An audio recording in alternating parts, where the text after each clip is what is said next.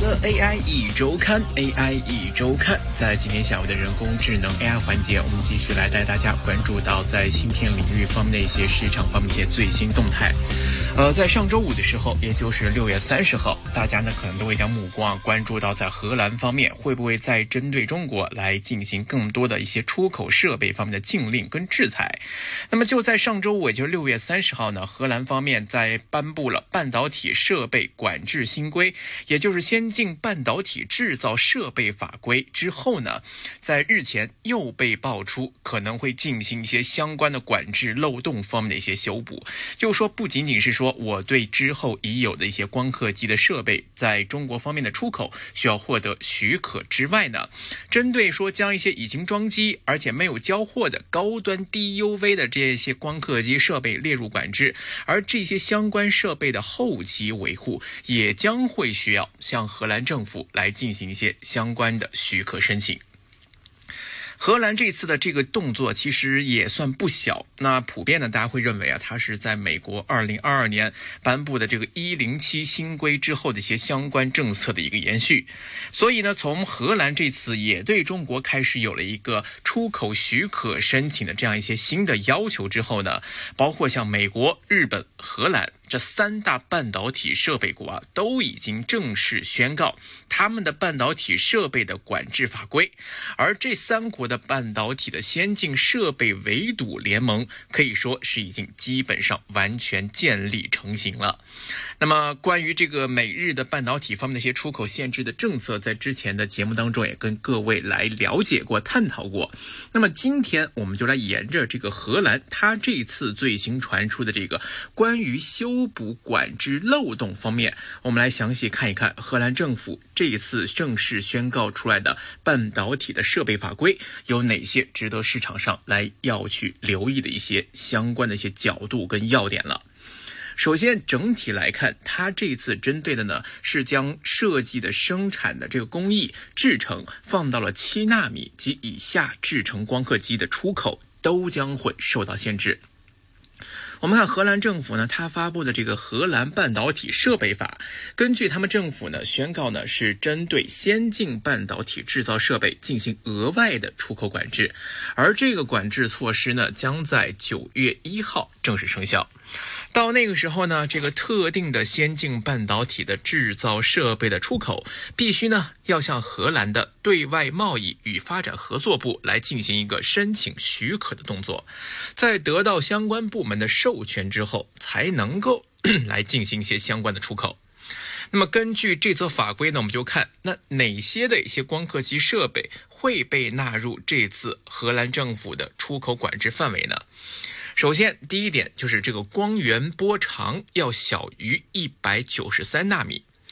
第二点呢，就是这个光源波长大于等于一百九十三纳米，且 A 分辨率要小于等于四十五纳米。第三点呢，就是这个 B 套刻精度要小于一点五纳米。那么这个大家可能听起来会比较复杂，不了解具体是什么东西啊？那我们来看一看呢，根据荷兰光刻机巨头，也就是 ASML，呃，阿斯麦尔。他们方面的补充声明就说啊，这些新的出口管制的条例针对的对象呢，都是一些先进的芯片制造技术。那当中呢，会包括最先进的沉积设备和浸润式光刻系统，并非呢是部分一些媒体他们所报道的所有浸润式的 DUV 光刻系统。就说我的这个 光刻系统，或者说这个浸润式光刻系统呢，也会分很多不同的类型，有沉积设备，或者说所有一些其他的类型。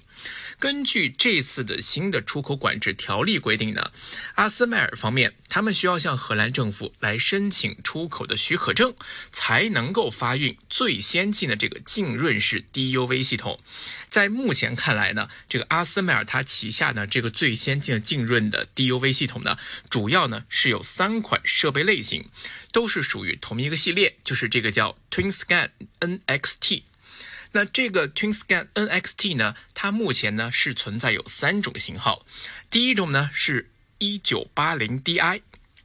第二种呢是这个 2000i，第三种呢是 2050i。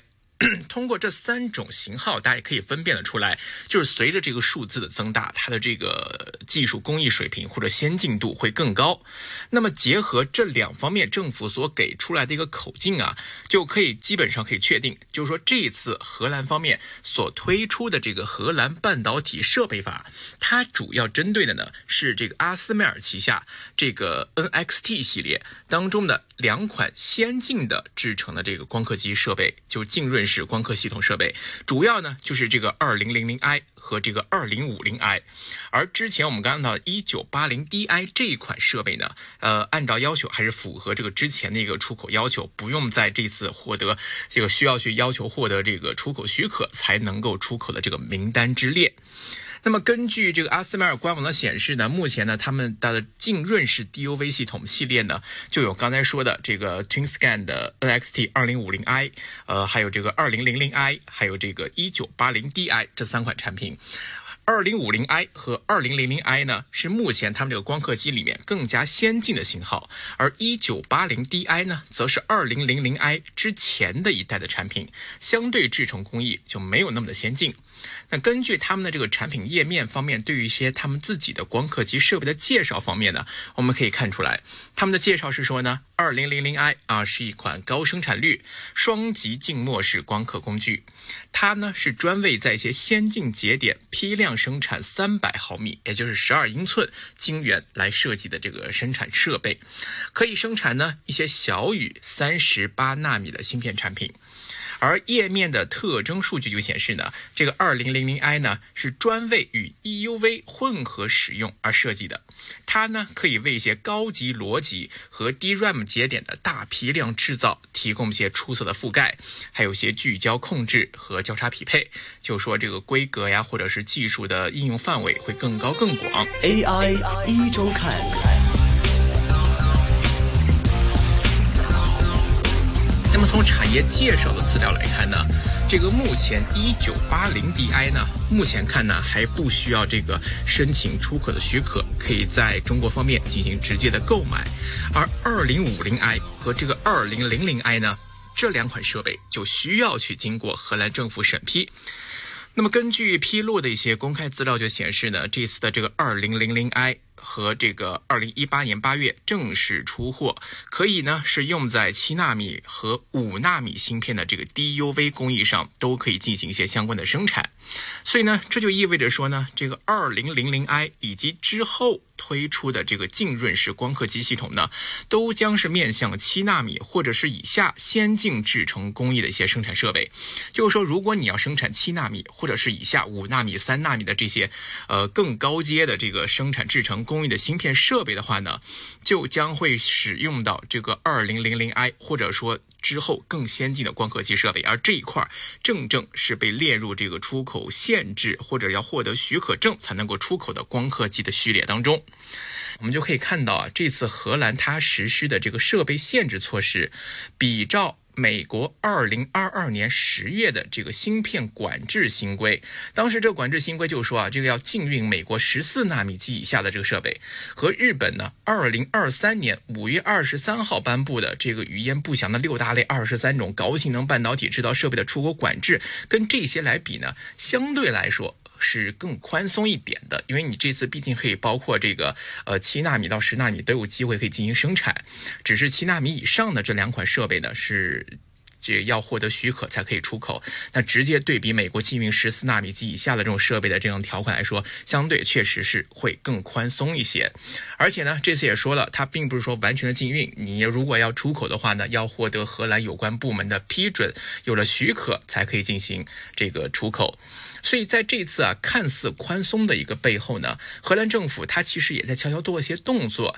想去补洞。补什么洞呢？就说，之前我可能已经有些类似的产品的出口了，但是你出口完了之后呢，你后续可能会有些保养的问题、维修的问题，所以在这一块的这个漏洞呢，荷兰政府这次也没有忘记要把它给补上。所以呢，他的这个外贸大臣呢，在之前的访问中啊，也曾经表示，就说呢，除了管制尚未交货的这些高端 DUV 系统之外呢，还要必须申请许可之外呢，对于这个已经有客户端应用这些禁运设备导入生产正在运行的这些高端 DUV 设备呢，荷兰企业呢在替客户进行维修之前，也必须要向政府取得许可才可以放行。就是我在这后续的维修保养上，我都需要获得许可，才可以对之前已经放售出去的机器，呃，才可以进行一些相关的维护工作。